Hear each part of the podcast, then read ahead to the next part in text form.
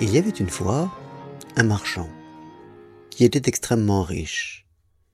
Il avait six enfants, trois garçons et trois filles. Et comme ce marchand était un homme d'esprit, il n'épargna rien pour l'éducation de ses enfants et leur donna toutes sortes de maîtres. Ses filles étaient très belles, mais la cadette surtout se faisait admirer, et on ne l'appelait, quand elle était petite, que la belle enfant. En sorte que le nom lui en resta, ce qui donna beaucoup de jalousie à ses sœurs. Cette cadette, qui était plus belle que ses sœurs, était aussi meilleure qu'elle. Les deux aînées avaient beaucoup d'orgueil parce qu'elles étaient riches. Elles faisaient les dames et ne voulaient pas recevoir les visites des autres filles de marchands. Il leur fallait des gens de qualité pour leur compagnie. Elles allaient tous les jours au bal, à la comédie, à la promenade, et se moquaient de leur cadette, qui employait la plus grande partie de son temps à lire de bons livres. Comme on savait que ces filles étaient fort riches, plusieurs gros marchands les demandèrent en mariage. Mais les deux aînés répondirent qu'elles ne se marieraient jamais, à moins qu'elles ne trouvassent un duc, ou tout au moins un comte. La belle, car je vous ai dit que c'était le nom de la plus jeune, la belle, dis-je, remercia bien honnêtement ceux qui voulaient l'épouser, mais elle leur dit qu'elle était trop jeune, et qu'elle souhaitait de tenir compagnie à son père pendant quelques années. Tout d'un coup, le marchand perdit son bien, et il ne lui resta qu'une petite maison de campagne, bien loin de la ville. Il dit, en pleurant, à ses enfants, qu'il fallait aller demeurer dans cette maison, et qu'en travaillant comme des paysans, ils pourraient vivre. Ces deux filles aînées répondirent qu'elles ne voulaient pas quitter la ville, et qu'elles avaient plusieurs amants, qui seraient trop heureux de les épouser, quoiqu'elles n'eussent plus de fortune. Les bonnes demoiselles se trompaient. Leurs amants ne voulurent plus les regarder quand elles furent pauvres. Comme personne ne les aimait, à cause de leur fierté, on disait Elles ne méritent pas qu'on les plaigne. Nous sommes bien aises de voir leur orgueil abaissé, qu'elles aillent faire les dames en gardant les moutons. Mais en même temps, tout le monde disait Pour la belle, nous sommes bien fâchés de son malheur. C'est une si bonne fille. Elle parlait aux pauvres gens avec tant de bonté, elle était si douce, si honnête. Il eut même plusieurs gentilshommes qui voulurent l'épouser, quoiqu'elle n'eût pas un seul. Mais elle leur dit qu'elle ne pouvait se résoudre à abandonner son pauvre père dans son malheur, et qu'elle le suivrait à la campagne pour le consoler et lui aider à travailler. La pauvre belle avait été bien affligée d'abord de perdre sa fortune, mais elle s'était dit à elle-même Quand je pleurerai bien fort, cela ne me rendra pas mon bien. Il faut tâcher d'être heureuse sans fortune. Quand ils furent arrivés à leur maison de campagne, le marchand et ses trois fils s'occupèrent à labourer la terre. La belle se levait à quatre heures du matin, et elle se dépêchait de nettoyer la maison et d'apprêter à dîner pour la famille. Elle eut d'abord beaucoup de peine, car elle n'était pas accoutumée à travailler comme une servante. Mais au bout de deux mois, elle devint plus forte, et la fatigue lui donna une santé parfaite. Quand elle avait fait son ouvrage, elle lisait, elle jouait du clavecin, ou bien elle chantait en filant. Ses deux sœurs, au contraire, s'ennuyaient à la mort. Elles se levaient à dix heures du matin, se promenaient toute la journée, et s'amusaient à regretter leurs beaux habits et les compagnies. Voyez notre cadette, disait-elle entre elles. Elle a l'âme basse, et si stupide qu'elle est contente de sa malheureuse situation. Le bon marchand ne pensait pas comme ses filles. Il savait que la belle était plus propre que ses sœurs à briller dans les compagnies. Il admirait la vertu de cette jeune fille, et surtout sa patience, car ses sœurs, non contentes de lui laisser faire tout l'ouvrage de la maison, l'insultaient à tout moment. Il y avait un an que cette famille vivait dans la solitude, lorsque le marchand reçut une lettre, par laquelle on lui mandait qu'un vaisseau, sur lequel il avait des marchandises, venait d'arriver heureusement. cette nouvelle pensa tourner la tête à ses deux aînés, qui pensaient qu'à la fin elle pourrait quitter cette campagne où elle s'ennuyait tant. Et quand elles virent leur père prêt à partir, elles le prièrent de leur apporter des robes, des palatines, des coiffures et toutes sortes de bagatelles. La belle ne demandait rien, car elle pensait en elle-même que tout l'argent des marchandises ne suffirait pas pour acheter ce que ses sœurs souhaitaient. Tu ne me pries pas de t'acheter quelque chose? lui dit son père. Puisque vous avez la bonté de penser à moi, lui dit-elle, je vous prie de m'apporter une rose, car il n'en vient point ici. Ce n'est pas que la belle se soucia d'une rose, mais elle ne voulait pas, condamner par son exemple, la conduite de ses sœurs, qui auraient dit que c'était pour se distinguer qu'elle ne demandait rien. Le bonhomme partit, mais quand il fut arrivé, on lui fit un procès pour ses marchandises, et, après avoir eu beaucoup de peine, il revint, aussi pauvre qu'il était auparavant. Il n'avait plus que trente mille pour arriver à sa maison, et il se réjouissait déjà du plaisir de voir ses enfants. Mais, comme il fallait passer un grand bois avant de trouver sa maison, il se perdit. Il neigeait horriblement. Le vent était si grand qu'il le jeta deux fois en bas de son cheval, et la nuit étant venue, il pensa qu'il mourrait de faim, ou de froid, ou qu'il serait mangé des loups qui l'entendaient hurler autour de lui. Tout d'un coup, en regardant au bout d'une longue allée d'arbres, il vit une grande lumière, mais qui paraissait bien éloignée. Il marcha de ce côté-là, et vit que cette lumière sortait d'un grand palais qui était tout illuminé. Le marchand remercia Dieu du secours qu'il lui envoyait et se hâta d'arriver à ce château. Mais il fut bien surpris de ne trouver personne dans les cours. Son cheval, qui le suivait, voyant une grande écurie ouverte, entra dedans, et, ayant trouvé du foin et de l'avoine, le pauvre animal qui mourait de faim se jeta dessus avec beaucoup d'avidité. Le marchand l'attacha dans l'écurie, et marcha vers la maison, où il ne trouva personne. Mais, étant entré dans une grande salle, il y trouva un bon feu, et une table, chargée de viande, où il n'y avait qu'un couvert. Comme la pluie et la neige l'avaient mouillé jusqu'aux os, il s'approcha du feu pour se sécher, et disait en lui-même le maître de la maison ou ses domestiques me pardonneront de la liberté que j'ai prise, et sans doute ils viendront bientôt. Il attendit pendant un temps considérable. Mais onze heures ayant sonné, sans qu'il vît personne, il ne put résister à la faim, et prit un poulet qu'il mangea en deux bouchées et en tremblant. Il but aussi quelques coups de vin, et devenu plus hardi, il sortit de la salle, et traversa plusieurs grands appartements, magnifiquement meublés. À la fin, il trouva une chambre, où il y avait un bon lit, et comme il était minuit passé et qu'il était là, il prit le parti de fermer la porte et de se coucher. Il était dix heures du matin quand il se leva le lendemain, et il fut bien surpris de trouver un habit fort propre à la place du sien, qui était tout gâté. Assurément, dit-il en lui-même, ce palais appartient à quelque bonne fée qui a eu pitié de ma situation. Il regarda par la fenêtre et ne vit plus de neige, mais des berceaux de fleurs qui enchantaient la vue. Il rentra dans la grande salle où il avait soupé la veille et vit une petite table où il y avait du chocolat. Je vous remercie, madame la fée, dit-il tout haut, d'avoir eu la bonté de penser à mon déjeuner? Le bonhomme, après avoir pris son chocolat, sortit pour aller chercher son cheval, et comme il passait sous un berceau de roses, il se souvint que la belle lui en avait demandé, et cueillit une branche où il y en avait plusieurs. En même temps, il entendit un grand bruit, et vit venir à lui une bête si horrible qu'il fut tout près de s'évanouir. Vous êtes bien ingrat, lui dit la bête d'une voix terrible.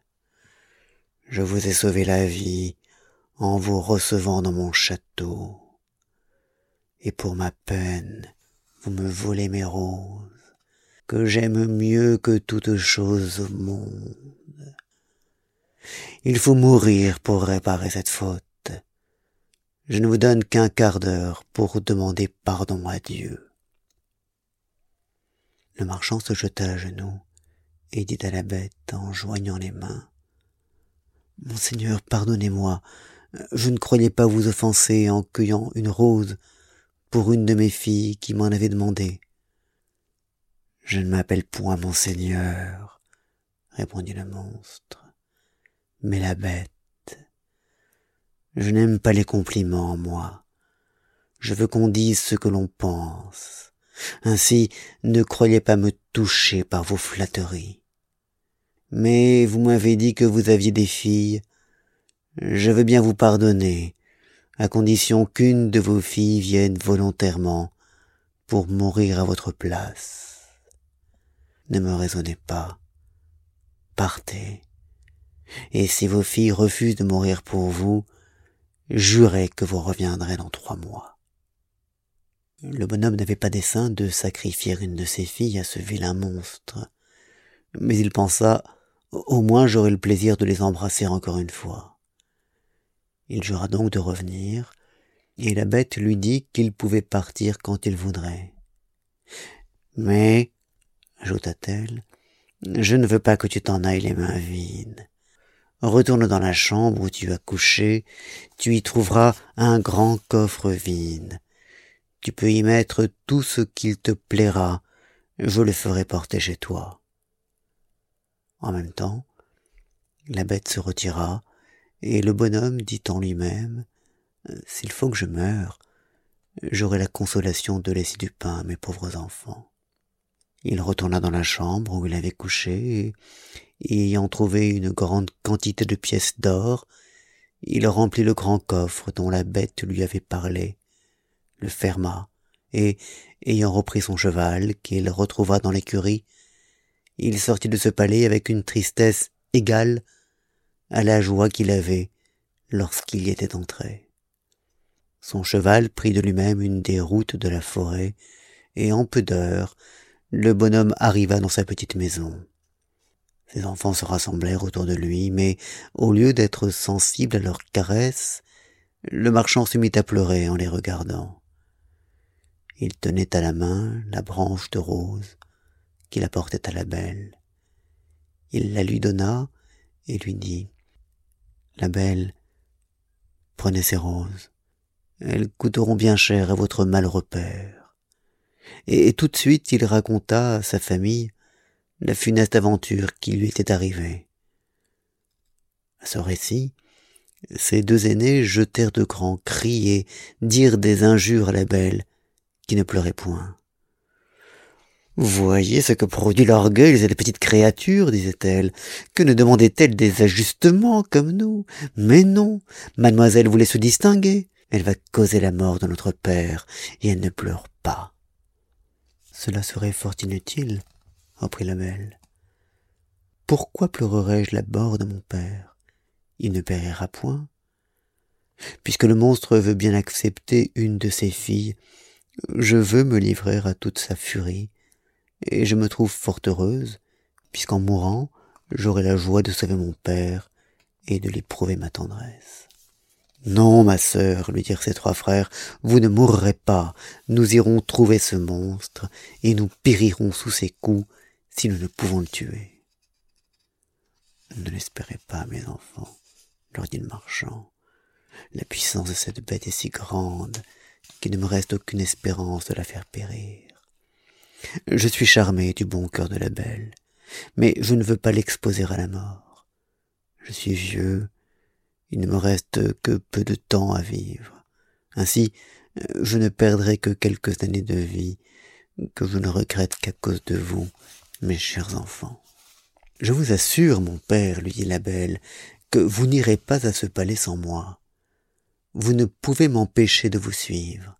Quoique je sois jeune, je ne suis pas fort attaché à la vie, et j'aime mieux être dévoré par ce monstre que de mourir du chagrin que me donnerait votre perte.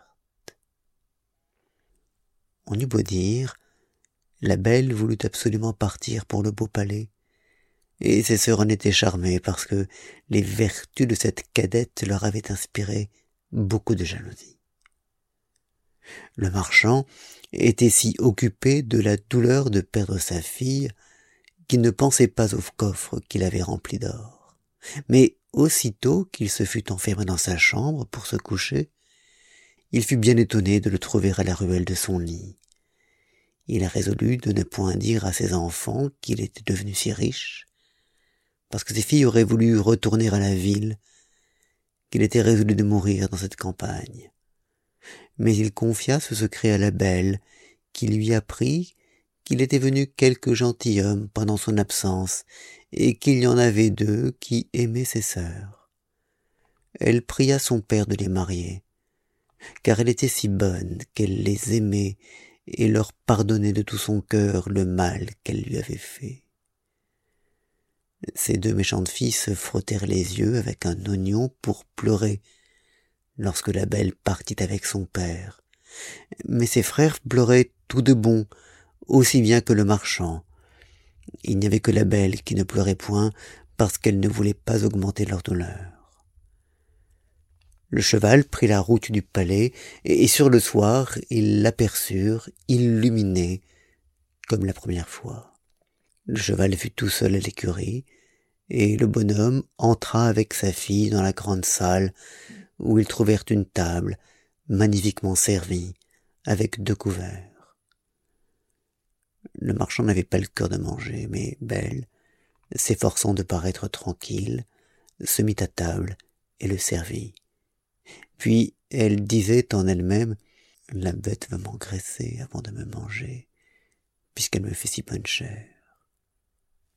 Quand ils eurent soupé, ils entendirent un grand bruit, et le marchand dit adieu à sa pauvre fille en pleurant, car il pensait que c'était la bête. Belle ne put s'empêcher de frémir en voyant cette horrible figure, mais elle se rassura de son mieux, et le monstre lui ayant demandé si c'était de bon cœur qu'elle était venue, elle lui dit, en tremblant, que oui. Vous êtes bien bonne, dit la bête, et je vous suis bien obligé. Bonhomme, partez demain, et ne vous avisez jamais de revenir ici. Adieu, la belle.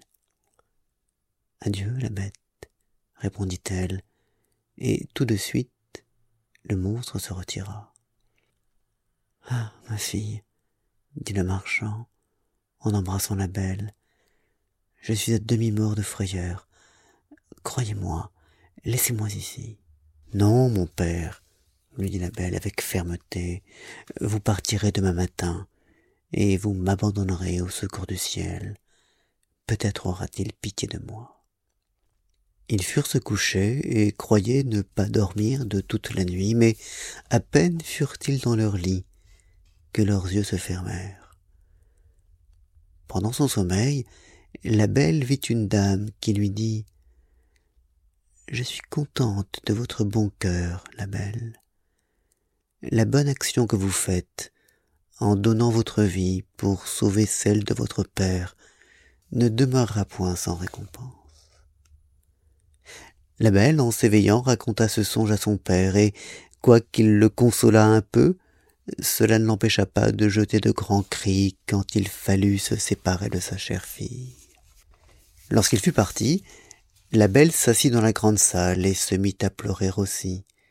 Mais comme elle avait beaucoup de courage, elle se recommanda à Dieu et résolut de ne se point chagriner pour le peu de temps qu'elle avait à vivre, car elle croyait fermement que la bête la mangerait le soir.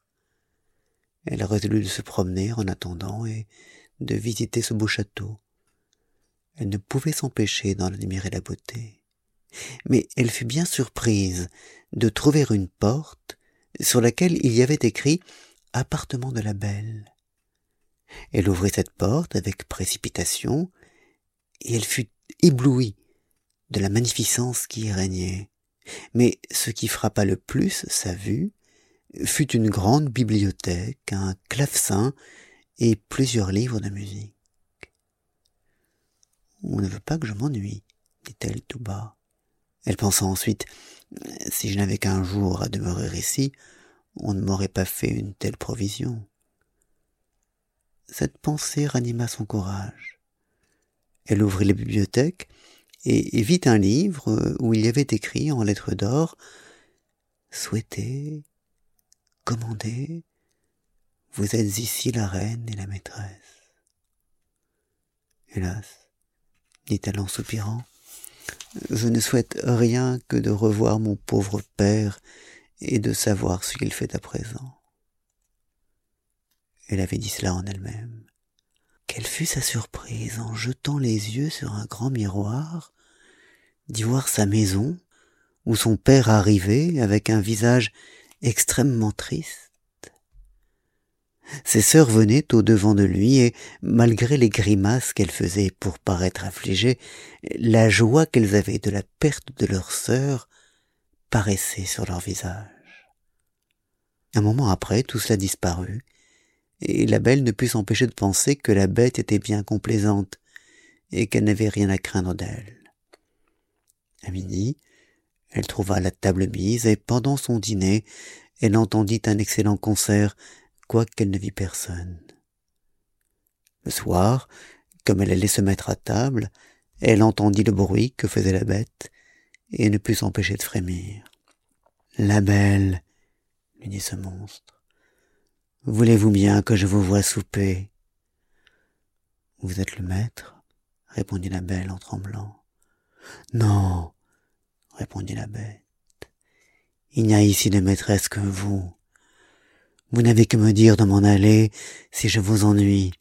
Je sortirai tout de suite. Dites-moi n'est-ce pas que vous me trouvez bien laid? Cela est vrai dit la belle car je ne sais pas mentir mais je crois que vous êtes fort bon.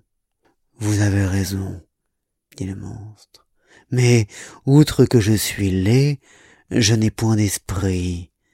Je sais bien que je ne suis qu'une bête on n'est pas bête reprit la belle quand on croit n'avoir point d'esprit.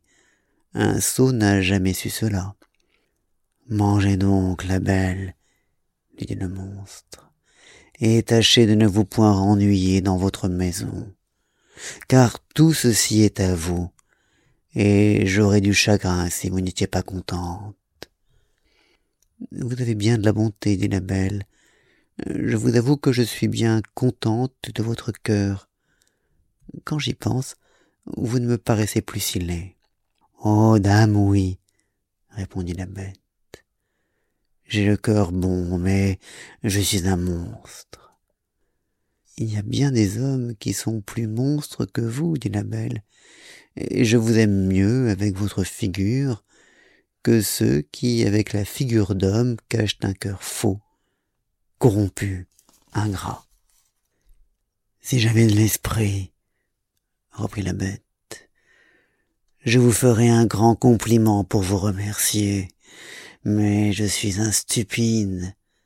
Et tout ce que je puis vous dire c'est que je vous suis bien obligé la belle soupa de bon appétit elle n'avait presque plus peur du monstre mais elle manqua mourir de frayeur lorsqu'il lui dit la belle voulez-vous être ma femme?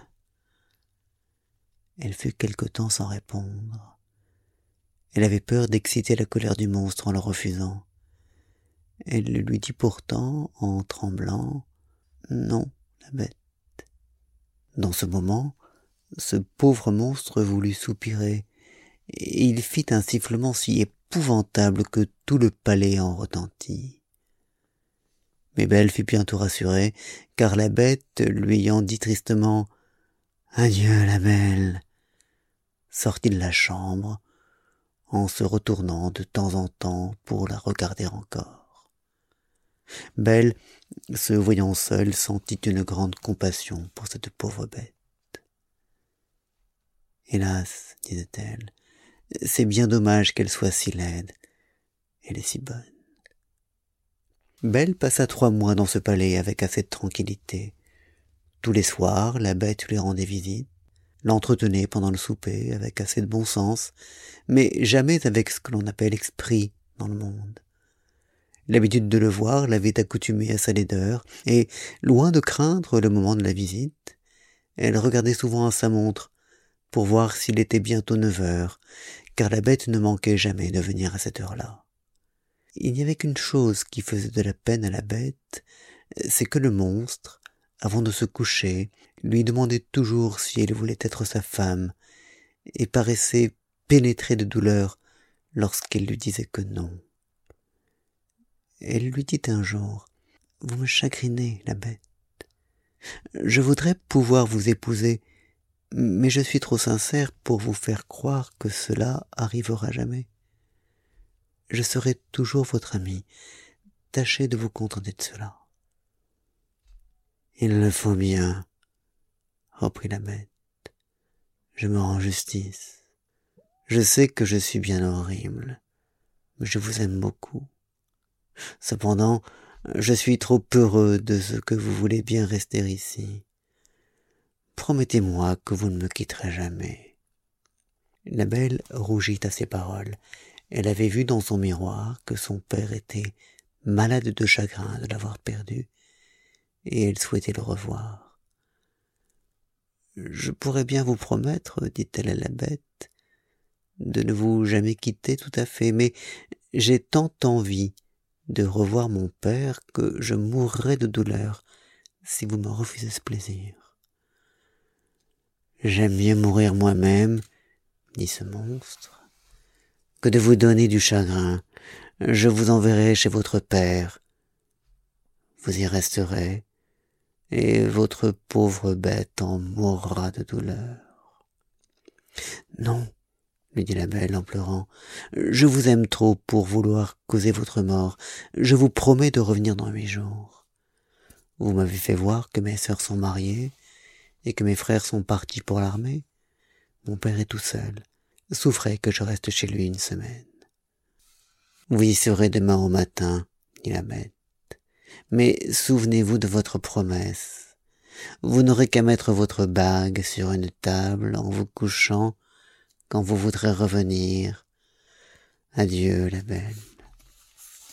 La bête soupira selon sa coutume en disant ces mots, et la belle se coucha, toute triste de l'avoir affligée. Quand elle se réveilla le matin, elle se trouva dans la maison de son père, et, ayant sonné une clochette qui était à côté de son lit, elle vit venir la servante, qui fit un grand cri en la voyant.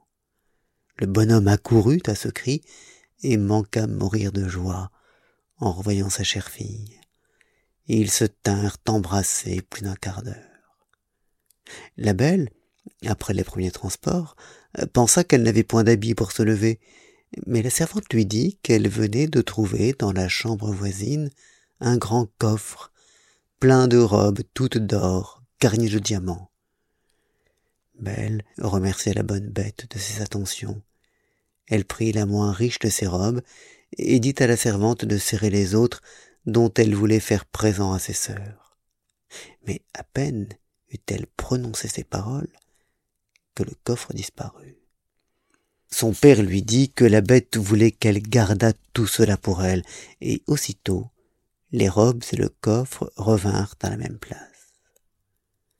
La belle s'habilla, et pendant ce temps on fut avertir ses sœurs, qui accoururent avec leur mari. Elles étaient toutes deux fort malheureuses. L'aîné avait épousé un gentilhomme beau comme l'amour, mais il était si amoureux de sa propre figure qu'il n'était occupé que de cela, depuis le matin jusqu'au soir, et méprisait la beauté de sa femme. La seconde avait épousé un homme qui avait beaucoup d'esprit, mais il ne s'en servait que pour faire enrager tout le monde, et sa femme toute la première. Les sœurs de la belle manquèrent mourir de douleur quand elles la virent, habillée comme une princesse, et plus belle que le jour.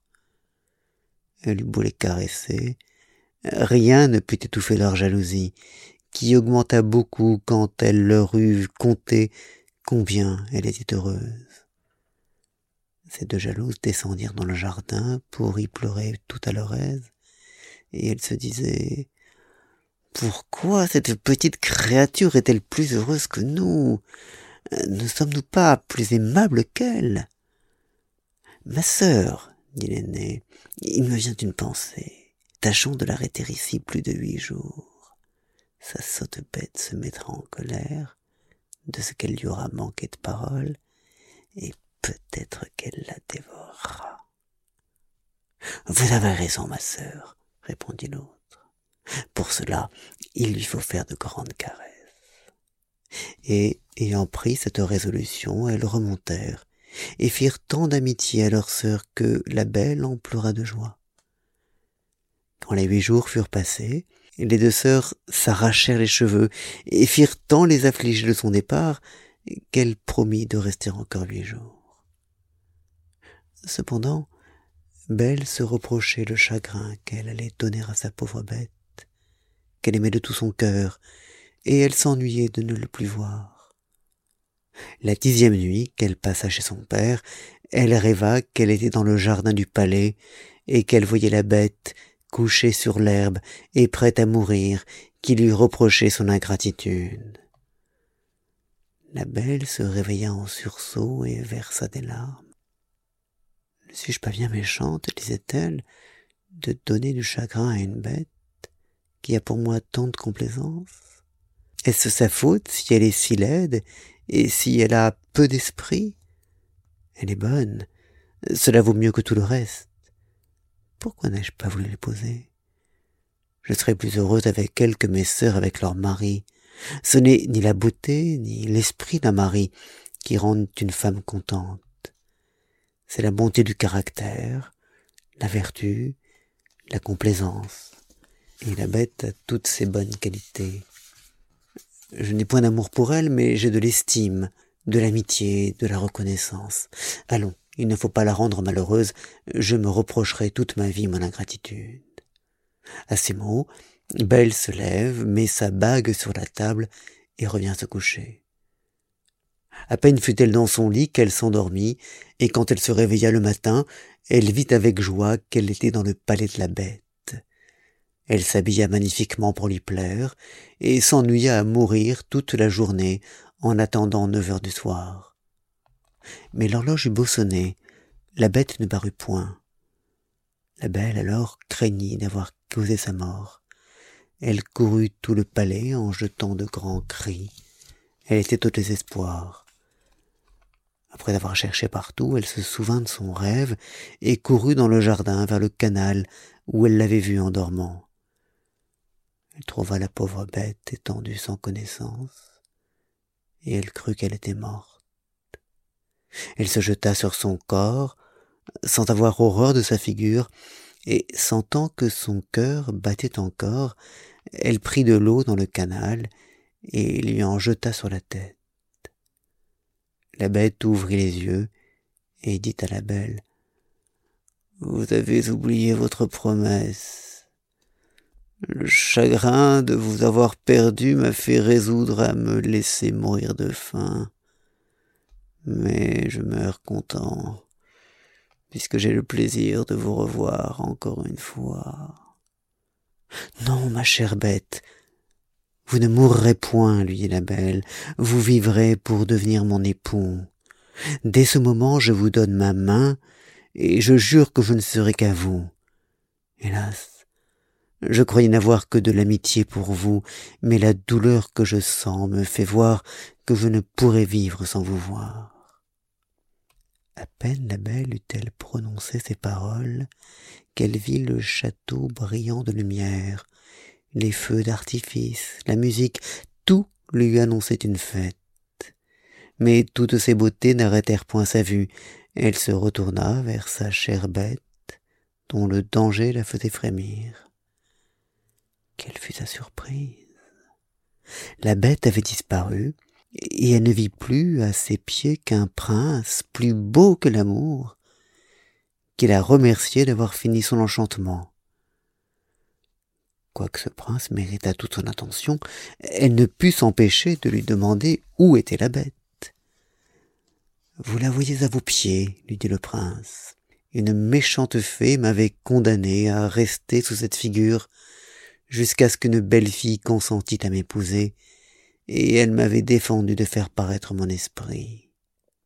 Ainsi, il n'y avait que vous, dans le monde, assez bonne, pour vous laisser toucher à la bonté de mon caractère. Et en vous offrant ma couronne, je ne puis m'acquitter des obligations que je vous ai. La belle, agréablement surprise, donna la main à ce beau prince pour se relever. Ils allèrent ensemble au château, et la belle manqua mourir de joie en trouvant, dans la grande salle, son père et toute sa famille, que la belle dame, qui lui était apparue en songe, avait transporté au château.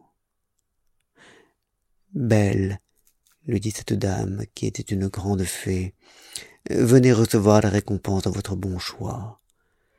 Vous avez préféré la vertu à la beauté et à l'esprit, vous méritez de trouver toutes ces qualités réunies en une même personne.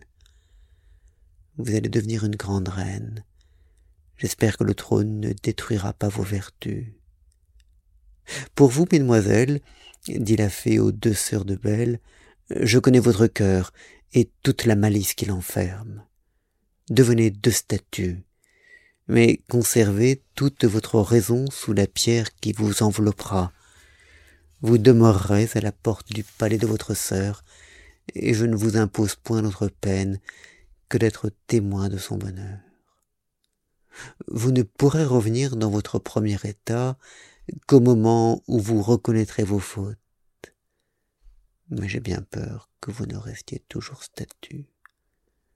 On se corrige de l'orgueil, de la colère, de la gourmandise et de la paresse, mais c'est une espèce de miracle que la conversion d'un cœur méchant et envieux. Dans le moment, la fée donna un coup de baguette qui transporta tous ceux qui étaient dans cette salle dans le royaume du prince. Ses sujets le virent avec joie, et il épousa la belle qui vécut avec lui fort longtemps et dans un bonheur parfait parce qu'il était fondé sur la vertu.